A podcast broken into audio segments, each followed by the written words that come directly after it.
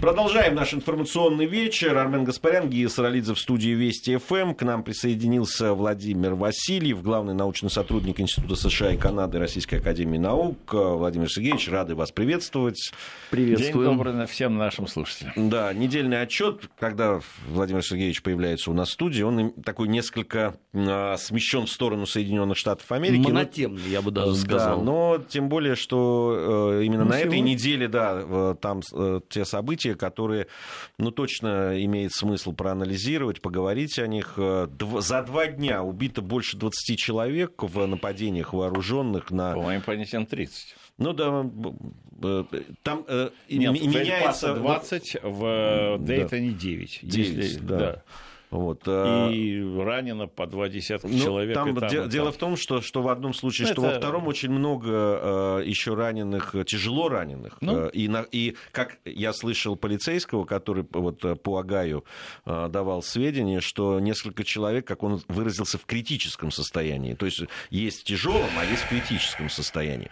Но в любом случае, э, э, вот, э, что в Дейтоне, это штат Агаю, что в Техасе, который до этого да, там был расстрел, а, к сожалению, а, это, это будни. Соединенных Штатов Америки. Я прав, может быть, я сгущаю краски в данном случае, Владимир? В данном случае это можно сказать совершенно верно, что э, стрельба всевозможного рода.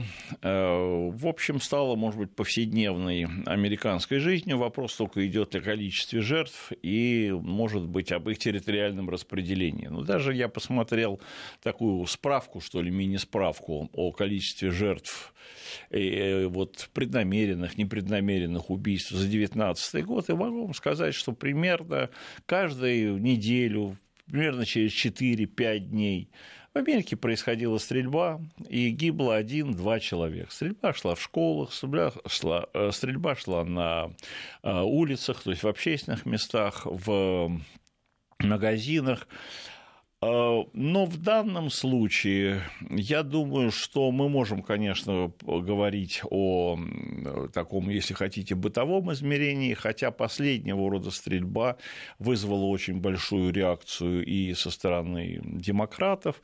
А, были сделаны соответствующие заявления, а, в частности, тех кандидатов, которые участвуют в президентской гонке, которые прямо возложили на президента Трампа, что последняя волна насилий прямо спровоцировала спровоцировано его заявлениями, его выступлениями. В частности, 1 августа была такая, очень такой мощный митинг, он собрал в Цинциннате, в Агае, где по существу, ну, тоже в качестве одного из главных достижений своей администрации говорила об необходимости отстаивания принципа второй поправки Конституции, священная корова, вот, свободное ношение оружия. Ну и в, в сущности президент, может быть, действительно считается, ну, если так можно выразиться, провоцирующей ненависть. И вот этот момент, он очень четко произошел, потому что Эль-Пасо, тут надо еще сказать, Эль-Пасо – это пограничный город. Ну, там же и, собственно, да, граждане Мексики с Мексикой. погибли э, в этой стрельбе. Более того, как раз один из кандидатов демократов, такой, э, так сказать, конгрессмен Рурке, который ну, в данном случае не является э, уже членом Палаты представителей, но довольно активно участвует сейчас в президентской гонке, бывший мэр Эль-Паса, прямо в своем заявлении заявил именно о том, что вот это вот как раз следствие той политики или то, того, ну что ли, той атмосферы, которая радиирует Трамп и все его окружение. И это действительно связано с, этой с проблемой строительства стены, с непринятием, э, так сказать, легальных, нелегальных иммигрантов. И это, конечно, ситуация, я думаю, даже более того, мне лично представляется, что она, возможно, даже будет усиливаться или нагнетаться. Э, Владимир Сергеевич, ну, угу. мне кажется, вот эти заявления демократов, это они так опять рака за, э, за камень заводят, как у нас говорят.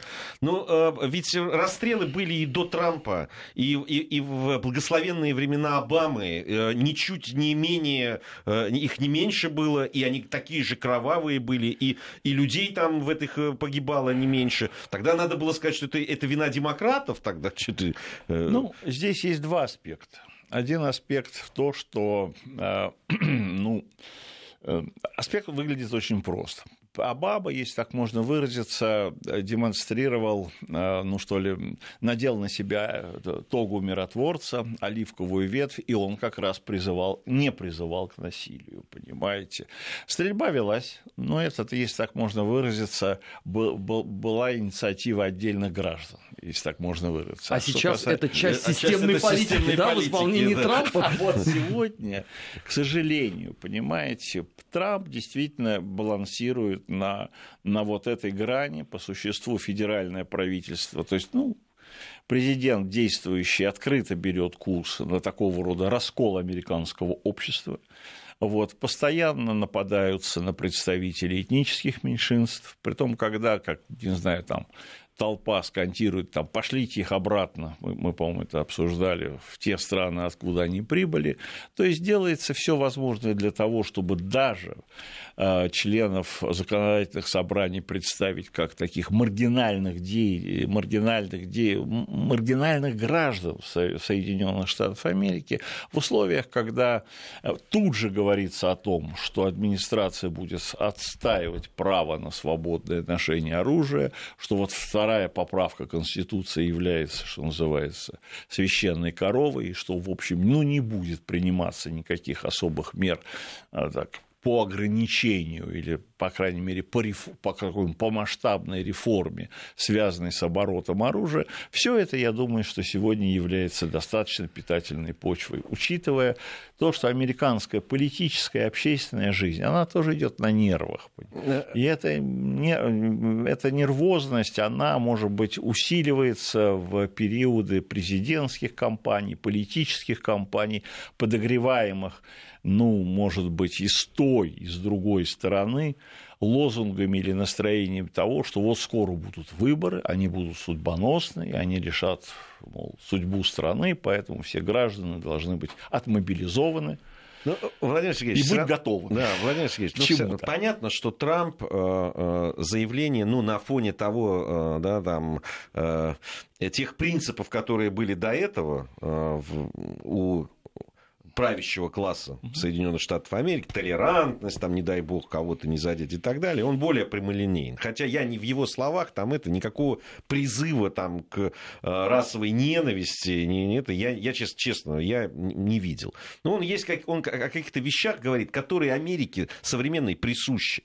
Понимаете, демократы, да и часть республиканцев, э, которые закрывают глаза на то, что в Соединенных Штатах Америки есть проблема расизма и есть проблема противостояния влияние по расовому принципу, но они просто все это время, ну, мы же понимаем, да, это тот же Фергюсон, э, те же события, да, которые происходили, Орландо, они, да. Да, они, они просто ну, лакировали и э, не говорили о том, что это есть, э, да, впрямую. Хотя все это понимают. И, ведь есть проблема действительно преступности и серьезной преступности с корнями да, там, в афроамериканской среде и в латиноамериканской среде. И это тоже знают, и эти цифры тоже есть. И они доступны в том числе да, там, и э, э, гражданам Америки. И э, если не в громкую, но все понимают, что да, там, не, заявляю, но вот в район, где в основном афроамериканское население, заходить белому, ну, как бы так не, вот, рекомендуется. не рекомендуется. Но это же есть. И когда мы ездили там, в Соединенные Штаты Америки, тебе на ухо говорят, что туда не надо. Все правильно. Вот сюда не заходи. Там, но если ты это громче, слушайте, мне тут сказали, вот туда не ходить. Это почему? Потому что там афроамериканцы скажут, ах, ты расист, негодяй, мерзавец. Ну, понимаете, это вот то, что они все время лакировали, и то, о чем не хотели говорить, ну хорошо, Трамп сказал чуть более откровенно. Но люди-то про это знают, и проблема не уходит. И в том числе вот эти расстрелы и так далее. Это ведь суть того, что э, происходит в Америке. Суть того, что у них есть эта проблема и расизма, и вообще противостояние по расовому признаку. Дело, дело все в том, что я, в принципе, много раз замечал и, может быть, считаю, что Америка ну, немножечко более сложно управляемой страной. Она, может быть, не всегда управляется по законам. Я сейчас поясню, что я имею в виду. Не всегда есть нормативные положения, но действительно от главы государства многое что зависит. Его слушают. Понимаете, вот это вот управление через слово, оно тоже есть и присутствует. Его слушают, к этому прислушиваются. И здесь, э, если хотите, даже работает определенного рода цепочка. Слушают штатные власти, слушают э, местные власти, слушают правоохранительные органы. Ну, наконец, есть еще и судебные органы. В конечном итоге э, предполагаемых убийц или насильников, в принципе, по американским традициям, они должны предстать перед судом и, как говорится, быть Э, в общем, получить, что называется, свою долю правосудия. И вот в этом плане, если, как говорится, в общем, Белый дом, очень кстати сказать, если даже хотите, хорошо очень сказали, но он же ведь не так вот опт. Вот именно это и есть самая тонкая форма управления, если хотите, общественным сознанием подбор неких слов, которые, как говорится, может быть, не имеют такой уж очень большой нагрузки. Они, может быть, не имеют такой эмоциональной нагрузки. Но, как ни странно, они все понимают, ага, вот что он имел в виду, вот куда нас толкают. Ну да, мы понимаем, он там президент страны, он его окружение, может быть, он не всегда и может выражать свои мнения. Такой, то, что у Трампа тоже элемент английской косноязычности, это тоже реальный факт, ну вот, и даже его сторонники это признают. Но вот этот вот момент тоже надо иметь в виду. И в данном случае он допускал очень много, потому что последнее то, что происходило, например, вот его э, твиты с 14 июля, которые пошли, и которые, кстати сказать, даже спровоцировали э, резолюцию Палаты представителей, которые вот Нэнси Пелоти в защиту своих четырех коллег, это все было тоже воспринято совершенно однозначно, что это вот форма управления, разжигания и так далее, использования вот этой ситуации, потому что все понимают, да, в каких-то э, американская жизнь в этом плане действительно, ну, она как бы имеет место быть на нервах. Э, вот не надо за эту веревочку или за этот нерв дергать. Но если ты будешь за него, так сказать, дергать, дергать ли будешь постоянно, или, может быть, с особым там, напряжением, то это может где-то как-то сработать. Естественно, что э, в условиях, когда есть большое количество граждан, это десятки миллионов людей, которые, ну, если хотите, по-разному все это воспринимают. И в ряде случаев это можно даже понять, что вот, ну что ли, очищение страны от каких-то там посторонних элементов, вот я бы так выразил эту точку зрения, даже если хотите гражданский долг, это а не как всегда... же вселенская толерантность, э, права человека, это... вселенская любовь ко всем униженным, оскорбленным и так далее. То есть базовые ценности. Армен, эта ситуация, давайте так, есть внутреннее потребление, есть внешнее. Вот как раз все, что Америка вовне радиирует, вот эти вот э, принципы, э, что называется, о которых вы сказали, и толерантность, и уважение к правам человека и так далее. Но я уж про святость любого мигранта здесь даже да. не заикаюсь. А вот что касается внутренней американской жизни, тогда довольно резко отличается. И в этом плане, вот даже в то, что мы с вами сейчас обсуждаем, Существует определенного рода политкорректность, понимаете? Эта политкорректность все понимают, что, ну, это просто стрельба. Да, это в Америке идет у нас регулярно. Да, вы понимаете, ну, Америка немножко страна, так сказать, ну, немножечко насилия. Ну, это исторически сложилось. Ну, знаете, теории Дикого Запада. Какой-то более глобальной проблемы, она остается, или вернее, вот политическое измерение с точки зрения сегодняшнего дня, сегодняшнего момента, оно как бы остается где-то в подсознании. Его считается, что здесь уже каждая, каждая сторона должна как бы про себя решать, как к этому относиться и что с этим делать.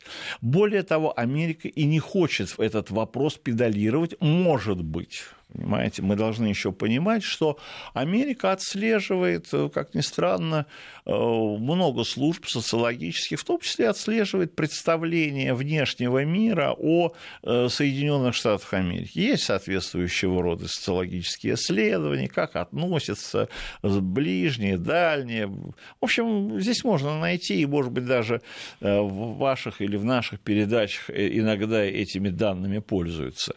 Поэтому здесь смотрят достаточно осторожно. Но все как-то прекрасно понимают, что вот э, проблема, тем более вот сейчас она, э, как раз когда Америка отмечала 50, 55-ю вот годовщину принятия вот этого закона в июле, в начале июля о гражданских правах, которая формально покончила с сегрегацией, давайте еще раз как бы подведем данные, 60-70%, 70% опрошенных сказали, что проблема сегрегации по-прежнему есть проблема. И только 25% сказали, ну, вроде бы, да, это перевернутая страница американской истории. А сегрегация – это все, это вот проблема тех же униженных, оскорбленных, это те же самые отсутствия, как говорится, прав, это это взгляд на человека, как, если хотите, на существо второго сорта.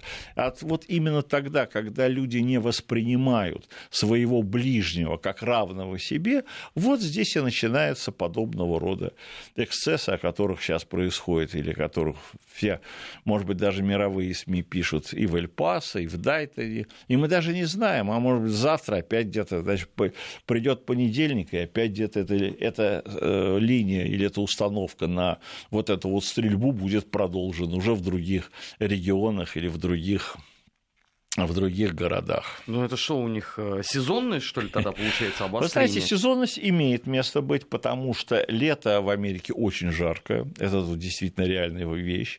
Э, и, в общем, да, вы знаете, если посмотреть, то летом стрельба э, усиливается. То есть, если распределить по, по временам года, летом она растет. Летом напряженность, жаркая. В общем, жара действует, она расплавляет мозги, она повышает такую нервную возбудимость. С моей точки зрения, Армен, вы правы. Ну, это, это, обычно же про южан говорят, э, про Техас, условно, где был да. вчера э, ага. эпизод со стрельбой. Но Агай это ведь не юг все-таки Соединенных Штатов, это Но все равно жара и там чувствуется, с моей точки зрения. Все-таки лето есть лето, и, в общем, ну, мне так лично представляется на сегодняшний день. Я не смотрел э, сводку по, по конкретно по штатам, но, в принципе, в средних жабах Агая тоже, так сказать, не очень э, защищен э, вот, э, горами Апалачи от Атлантического океана, поэтому здесь вот этот вот элемент резко континентального климата есть и присутствует. Вот, с моей точки зрения. Ну вот мы с вами, Владимир Сергеевич, говорили да. перед эфиром, вы говорили вот статистику по Чикаго.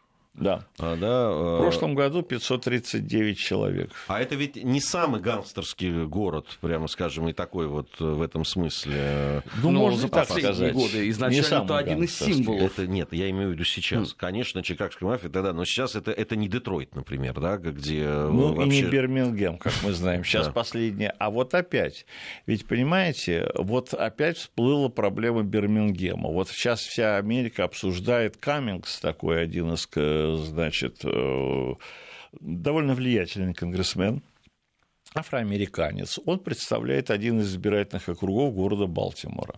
Вот на него неделю назад и обрушился Трамп. Притом Трамп именно обрушился таким образом, что вот посмотрите, что из себя представляет Балтимор. Это рассадник того, сего, пятого, десятого и преступности, и криминальности. Там Но тоже это не еще после того, как там э, было нападение на чиновника белого, которого избивали средь бела дня. Вот, да, вот, это вот, видео вот, очень вот, такое... по все это, так сказать, как раз вот, он как раз э, здесь тоже, э, ну, с моей точки зрения, вот он опять добавил вот этого масла в огонь или опять вот стимулировал или провоцировал вот эту вот проблему без, небезопасных мест э, и, если хотите, вот этого насилия. Он упомянул Чикаго. Ну, Чикаго здесь действительно это оплот демократической партии.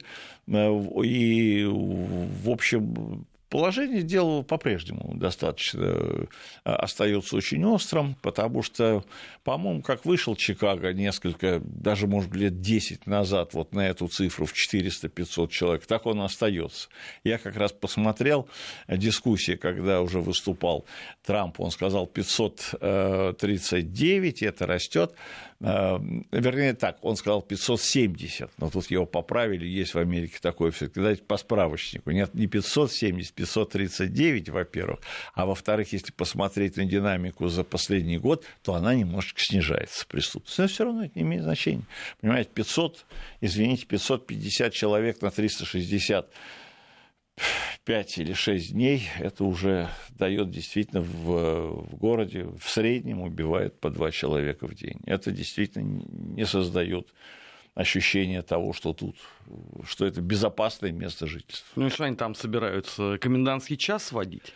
Вводить войска на зачистку? Нет, вот дальше вот та самая ситуация, ситуация. Вот поставили вопрос. А на все ответ одно простое. Свободное ношение оружия. Вот если вы э, как бы Э, распределите оружие, и любой человек, который вас как бы выбирает потенциально своей жертвой, вот он должен считаться или исходить из того, что на его какие-то агрессивные действия будут применены контрагрессивные действия. Если он прибегнет к огнестрельному оружию, то, пожалуйста, он может столкнуться с симметричным ответом. Притом то, что я цитирую, это буквально я цитирую, извините, президента Трампа. А я правильно понимаю, что житель этого города, он должен выходить и в каждой руке иметь по кольту, и тогда вот он будет чувствовать себя спокойно. Вы знаете, а если вот кто-то выйдет с автоматами, не, ну, кто здесь... будет уравнивать шансы на успех? Вполне возможно, что среди тех, кого застрелили, были э, э, те, которые нападавшие, а, а их пристрелили вполне себе законопослушные граждане. Может быть, ну, и так достаточно же? сказать, я когда смотрел, то я увидел, понимаете, сказал так, на заправке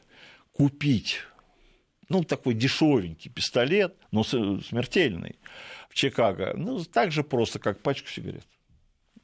Езжайте там, заправляетесь, говорит, мне пачку сигарет. Ну, если тебе это, ну, пожалуйста. И тут у меня встреча с, комра... с комрадами. Надо бы подготовиться, решил я. Да. И закупить гладкоствольное ну, оружие. Не знаю. Конечно, вот этот спор между теми людьми, которые отстаивают право ношения этого оружия, это вечный спор, по-моему. И, и аргументы примерно те же самые, что в Соединенных Штатах Америки, что у нас. А, в, Владимир Васильев, главный научный сотрудник Института США и Канады, у нас сегодня в программе «Недельный отчет». Продолжим после новостей. Недельный отчет. Подводим итоги. Анализируем главные события. 16.33 в Москве. Армен Гаспарян, Гия Саралидзе в студии Вести ФМ. В программе «Недельный отчет» сегодня у нас Владимир Васильев, главный научный сотрудник Института США и Канады, ну и, соответственно, США без Канады мы сегодня говорим. Э, хотя о Канаде тоже любопытно э, иногда поговорить. Э, но я вот, знаете, о чем хотел еще спросить? Ведь на уходящей неделе тоже важная очень новость была. Это то, что Дональд Трамп объявил об очередном раунде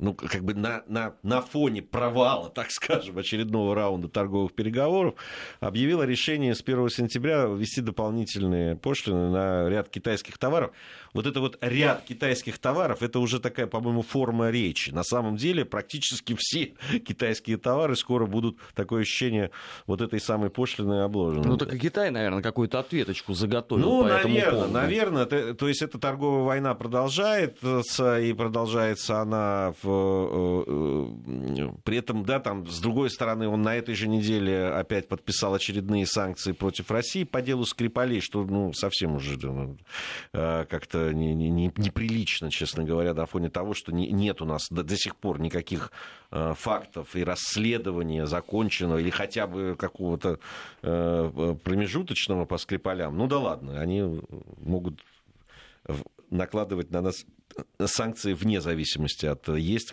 повод или нет. Но э, Трамп продолжает играть вот на двух досках этих, да, и продолжает э, э, и с Европой, э, в общем, обходиться как-то не очень дипломатично, и с Китаем воюет по полной программе, хотя нам говорили, что этой торговой войны не будет, что они так заинтересованы друг в друге, что никогда не будет. Продолжает вводить санкции, хотя пытается потом смягчить какими-то заявлениями по поводу России, что, в общем, понятно, что не очень хотелось, конечно, вводить эти санкции, но что делать, приходится. Вот. А, вот эта политика, которая на самом деле и у демократов, и, да и у республиканцев вызывает беспокойство. Они вообще да, еще там в 60-х годах говорили о, а, о том, что вообще это страшный сон американской политики воевать сразу или там, ну, э, портить отношения сразу и с Китаем, и, и с Советским Союзом, ну, читай Россию. Но вот Трамп себе это позволяет. Ну, здесь есть несколько аспектов, я согласен, и это вызывает очень большую озабоченность в правящих кругах Соединенных Штатов Америки. Но в то же время, может быть, вот эта вот политика Трампа, который работает, так сказать, делает ставку, то, что называется, удвоить ставки. Ну, давайте скажем прежде всего о внутриполитических аспектах, а потом уже разберем каждый элемент. Внутриполитические аспекты американские, они как бы просты. Если это тоже безусловный рефлекс, и если президент ведет какие-то войны, а он не случайно сказал, я веду торговые войны. Вот здесь очень важно слово торговое, такое небольшое приложение, а вот война это такое большое суще... существительное. И вот раз страна ведет войны, то, в общем, доносить удар в спину президента как бы не принято. Вот видите, если вы ему не нанесете такого рода удар, вы по существу солидаризируетесь с противниками Америки, с которым противостоит Трамп.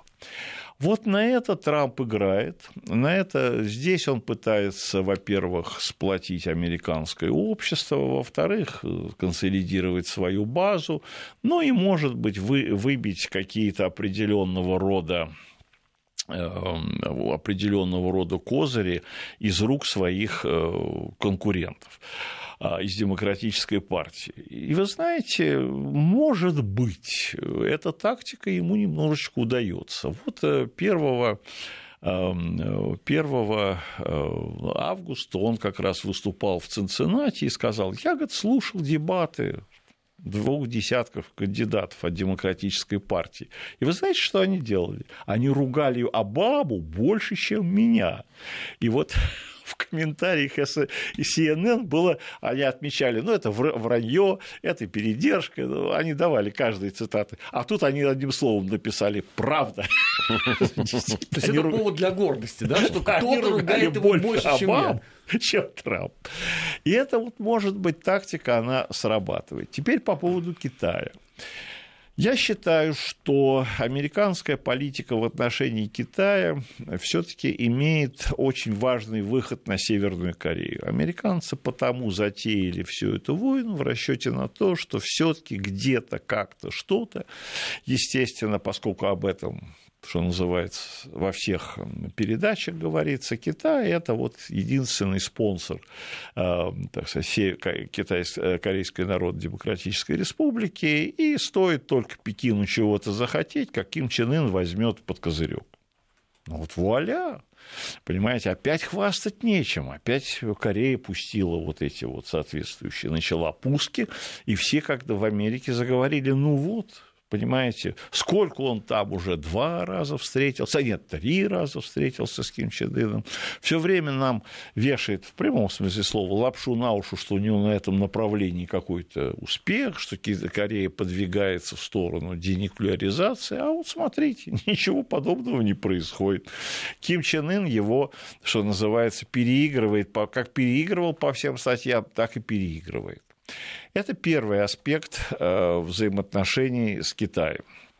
Вторая вещь, у американцев создалось впечатление – и об этом открыто пишут, что китайское руководство сделало ставку на смену, э, на смену китайское руководство сделало ставку на смену американского руководства по итогам ноября 2020 года. Китай потому не хочет заключать соглашение, тянет вот всю эту резину, э, рассчитывает, что ведет вот эти бесконечные, может быть, переговоры ради переговоров, вот выжидая времени определенного рода, что ну, скажем, какой-нибудь там аналитический... Как, как говорят, либо осел умрет, либо падишах. Аналитический китайский центр пришел к выводу, что больших шансов у Трампа э, в, в борьбе с Китаем нет, а, вернее, больших шансов на переизбрание нет, а демократы вот в силу многих причин, хотя там тоже была большая риторика, но они более мягко относятся к Китаю и, по крайней мере, не допустят вот этой вот системы войн. Вот они откровенно ждут. В этой связи вот Трамп начинает здесь играть вот эту вот игру. Я вот, подождите, постоянно ведь он, кстати, грозит. Ну вот, вот вам срок до 1 сентября, вот подумайте, а мы тут там ведем. 1 сентября там посмотрим, как фишки сложатся в, в, в американской внутренней и внешней политике. Мы уже знаем, что он 1 октября, 1 сентября может переложить и на 1 октября. Это в духе Трампа уже было. Но вот из этого будет слагаться, по всей видимости, э, и, э, так сказать, ситуация, связанная с Китаем. И, в общем, можно получиться, что получается такая ситуация, что никакого опять договоренности, вот то, что играл Трамп, что у него с Си Цзиньпинем хорошие отношения, что они там готовы поладить, что они друзья, тоже что-то где-то как-то разваливается. Вот отсюда стремление наложить вот эти санкции, но здесь я должен сказать одну важную вещь, и об этом уже заговорили экономисты, потому что еще немножечко, и может уже начаться перебор чисто экономический, и уже есть, кстати сказать, в общем, соответствующие назовем таким нехорошим словом, эконометрические расчеты, которые показывают, что американская экономика вот в дальнейшем, как раз чем ближе к выборам, тем в большей степени будет сталкиваться с негативными последствиями этих, э, этих э, тарифных ограничений, э, этих, вернее, таможенных пошлин, поскольку, в общем, эти таможенные пошлины все в большей степени будут замедлять темпы экономического роста Соединенных Штатов Америки в условиях, когда вроде бы тенденция к замедлению темпов тоже где-то начинает э, да, обозначаться. То есть они могут сыграть роль такого вот переломного момента. И это начинают указывать все экономисты. Может быть, именно это обстоятельство как-то тоже загоняет Трампа в угол, потому что экономический язык, с моей точки зрения, он понимает. Ну вот почему, кстати сказать, он тут накричал на Федеральную резервную систему, и вдруг Федеральная резервная система впервые там за многие-многие годы стала снижать процентную ставку. Это было прямое указание Белого дома, чтобы именно стимулировать темпы экономического роста, потому что вот растет ощущение или опасение того, что темпы экономического роста американской экономики начинают замедляться, а тут как раз и подверстывается таможенная политика Трампа.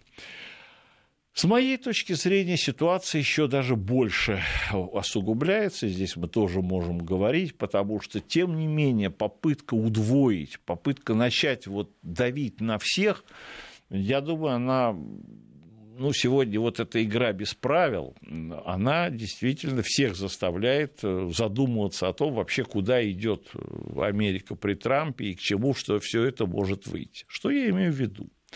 Вот мы уже заговорили мельком о выходе Соединенных Штатов Америки из ракет малой и средней дальности. Об этом может быть, э, в конце недели многое что говорили. Но вот есть один интересный аспект. Дело все в том, что одна из первых, буквально она началась вчера, поездок Марка Эсперса, так сказать, Марка Эстера, министра обороны, который поехал в Монголию, Япо... а, в Монголию тоже, кстати, обещает, в Австралию, в Японию, в Южную Корею, в Монголию. Вот, едва прибыв в Австралию, он заявил, что Вашингтон или Пентагон рассматривает планы размещения ракет баллистических и ракет крылатых в Азии.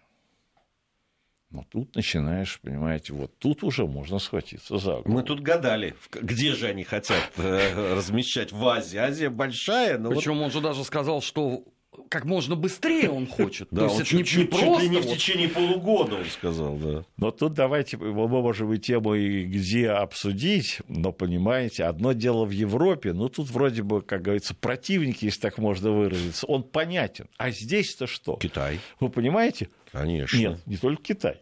КНДР и Россия. Да. Слушайте, ребят, что вы творите? Вы себе сразу, разместив где бы то ни было эти ракеты, вы сразу себя живете трех противников сразу. Я бы сказал, даже не противников, а врагов. Хорошо, это я оставляю. Но они же должны, по идее, себе отчет отдавать. Э, вы у нас ведущий, вы можете, как говорится, говорить без, без, без политкоррект. Я уже не говорю про простую такую мелочь. Понимаете, то, что со времен там, я не знаю, что там, Древнего Рима говорится или что-то еще, разделяй и властвуй. А здесь в одну кучку сгоняются три вот этих самых противника, которые вынуждены стоять в коре. Кстати, Китай уже очень резко отреагировал на этот вопрос, понимаете? невозможно понять, ну как можно, вот вы говорите, вести войну туда. Так мы ведем войну против Китая торгово-экономическую, не успели еще мы там все обложить посланными, что можем, мы еще и подтягиваем ракеты баллистические для того, чтобы подкрепить санкционную ну, политику. Вы, вы думаете, что это, это, это словесная такая вот просто атака? Вы знаете, нет. Вот я думаю, что как раз это нет. Э, вот то, что сказал, я объясню почему. Здесь есть одна тонкость, и я ее хочу как раз, э, ну, может быть, акцентировать на это внимание, хотя, возможно, наши слушатели об этом и знают. Дело в том, что Марк Эстерс до того, как Эспер, Марк Эспер, до того, как он, он в 2007 году увольняется из э, рядов вооруженных сил Соединенных Штатов Америки, кстати, из армии США, в чины подполковника, ну, неважно, порох он нюхал. И 10 лет вот его назначает Трамп в 2016 году, и к своим обязанностям министра сухопутных сил он приступает там весной 2017 года, но до этого, до этого его официальная должность в Вашингтоне была главный лоббист, это во всех его биографиях написано, главный лоббист фирмы Райтион. Так вот, фирма Райтион и разрабатывает эти ракеты, баллистические ракеты среднего радиуса действия. Понимаете? Никакой, есть... никакой коррупции. То есть он такой камевояжер, да? Э, никакой коррупции, никаких э, э, значит, серых схем. Серых схем и... Никакого непотизма, так сказать, все только, как говорится, на этом самом, на функциональной основе. А он, кстати, когда вот это свое заявление делал, он там уточнил, какие именно ракеты он хочет э, Он установить? уточнил, нет, он уточнил, что, именно что те, речь да? идет о баллисти... Нет, он уточнил, речь идет о новом поколении баллистических ракет среднего радиуса действия и крылатых ракет наземного базирования. То есть, ну, понятно, вот об этих. Но неважно. Вот э, такое заявление. Вот только что он вступил на территорию Австралии, как такого рода заявление он сделал. Тут еще, на, э, Владимир Сергеевич, обращает, нужно обратить на одно э, обстоятельство внимания. Ведь все это время Соединенные Штаты Америки утверждали, что они не разрабатывают и не, и не, и не испытывают ракеты средней дальности потому что по, по, по вот тому самому договоренностям с СССР еще 1987 года который они сейчас, из которого они вышли. Но при этом этот человек, который не понаслышке, как я понимаю, знает о том, да, в каком состоянии находится, он заявляет буквально следующее, что мы хотели бы как можно быстрее разместить, там, он даже называл там, в течение года, то есть полугода, э, те, которые остались. Но он говорит, ну, наверное, это невозможно. Ну, скажите, ну, правда. Если они не разрабатывали, если они не тестировали, если они не, э, э, там, не проводили каких-то экспериментов, э, каких-то пусков и так далее. Ну, неужели они за полгода разработают, произведут, причем в таких масштабах, чтобы можно было поставлять, да, там, ну, поставить на вооружение? Ну, это же просто какой-то Здесь для, для глупцов как-то Здесь это. есть два аспекта. Первое, по поводу сроков. Я тоже не сомневаюсь в том, что вот эти программы развертывания будет идти форсированным образом. А что касается всего остального, то тут ситуация выглядит довольно просто. Значит, ну, это второе поколение баллистических ракет э, с среднего радиуса действия. Первое это было Першинг-2. Ну, хорошо, ну, да, понятно, речь идет, ну, в общем, создание второго поколения – это не, не решение принципиально какой-то такой технологической проблемы. Понятно, что эти ракеты будут там более маневренные, более точная система наведения и так далее. Эту проблему можно решить в короткие сроки. А что касается крылатых ракет наземного базирования, так извините, это вообще только проблема контейнеров или что-то там, или систем наведения. То есть эта крылатая ракета уже есть, она есть морского базирования, она есть военно-воздушного базирования. Ну, на этом все вот строилась вот эта вся, как говорится, история. Да, здесь простая, так сказать, простая технология.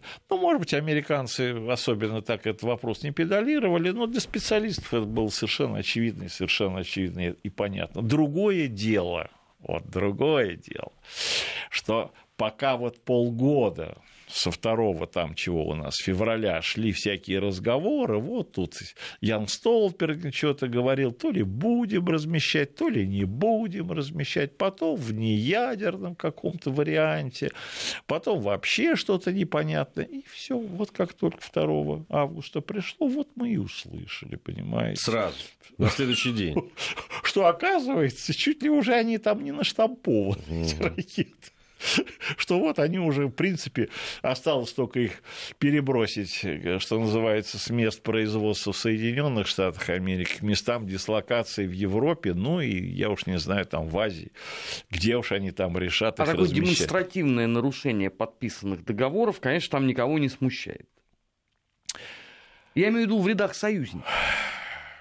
Ну, вот на сегодняшний день мы видим, по крайней мере, по линии НАТО, не знаю, чем это вызвано. То ли действительно некомпетентностью, ну, может быть, то ли действительно как бы Иногда в свое время говорили, что, может быть, в области безопасности или при нынешней ситуации Европа как бы теряет свою политическую волю. Понимаете? Ну, может быть, это связано с тем, что в Европе, может быть, и нет таких вот, э, по крайней мере, на данный момент, ярких политических деятелей, которые можно назвать общеевропейского масштаба. Фигуры мы не будем, так сказать, разбирать. Одни больные, другие, как говорится, погрязли в борьбе с желтыми жилетами, третьи вообще как-то американские не то пудели, не то ближайшие союзники которые не троянские кони э, на европейском континенте. Поэтому таких людей, так сказать, нету. И все-таки я думаю, что вот эти натовские структуры на самом деле, может быть, гораздо более эффективные, чем нам кажется. В том смысле, что подбор вот этих министров иностранных дел, министров обороны, ну, в общем, осуществляется достаточно тщательно. Это все люди, которые всегда готовы, в общем, действовать, если так можно выразиться, согласованно и по команде из Вашингтона. Тут вот одно, один вопрос. Я его вчера, когда мы обсуждали выход из ДРМСД, из этого договора американцев, э, меня просто поражает, э, что э, ну, Европа, которая ну, первая страдает от этого договора, от его отсутствия, вернее. Ну, первое. Оно реально, самое реальное Э, столкновение, которое может произойти, во всяком случае, из той конфигурации, которая сейчас есть, это Европа. И вот эти вот, как вы говорите, там министры обороны и министры иностранных дел, они просто, ну, не знаю, о детях своих не, не хотят подумать. Я уже не говорю про э, всю, всю планету. Ну. Ну, вот в таком мире, к сожалению, сегодня мы живем. Весьма как-то сложно. Я называю это просто ситуацию упование на то, что большой брат или дядя Сэм все и разрулит. Вот он всеми делами заправляет. Ну, раз он такой не то богатый, не то умный, не то еще чего-то, ну, вот пусть он всеми делами и разруливает, понимаете. А мы там, наше дело сидеть ему, если так можно выразиться, поддакивать или помогать. Ну, действительно, понимаете, ну, хорошо, ну, посмотрите, это февральское, по-моему, заседание на НАТО. Но это официально прописано. Мы верим данным американской разведки, согласно которым Россия что-то нарушает. Но ну, вы понимаете, но, но на любой данной разведки всегда можно, да, безотносительно того, скачано из интернета, с, с пальца навесить известный гриф до прочтения. Вот, и тогда получается, что приходят вот этим ребятам, говорят, ну вот это же данные американской разведки, да, да, да, да, да, ну вот, давайте, что называется, дружно скажем. А потом, насколько я понимаю, даже когда вот сидит толпа в 28, 29, ну 25 человек или 25 стран, вот я считаю, кто из них наберет какую смелости вот что-то заявить о своей какой-то вот принципиально отличающейся позиции. Вот это тоже, понимаете, вот когда такой толпизм господствует, понимаете, когда все смотрят друг на друга, я думаю, что как-то вот тенденция выделяться среди остальных, она исчезает. Ее не очень-то, не очень она себя как-то проявляет. Понимаете, когда может быть 5 стран или 6 стран, хотя, по-моему, НАТО создавал 12 стран, но не важно.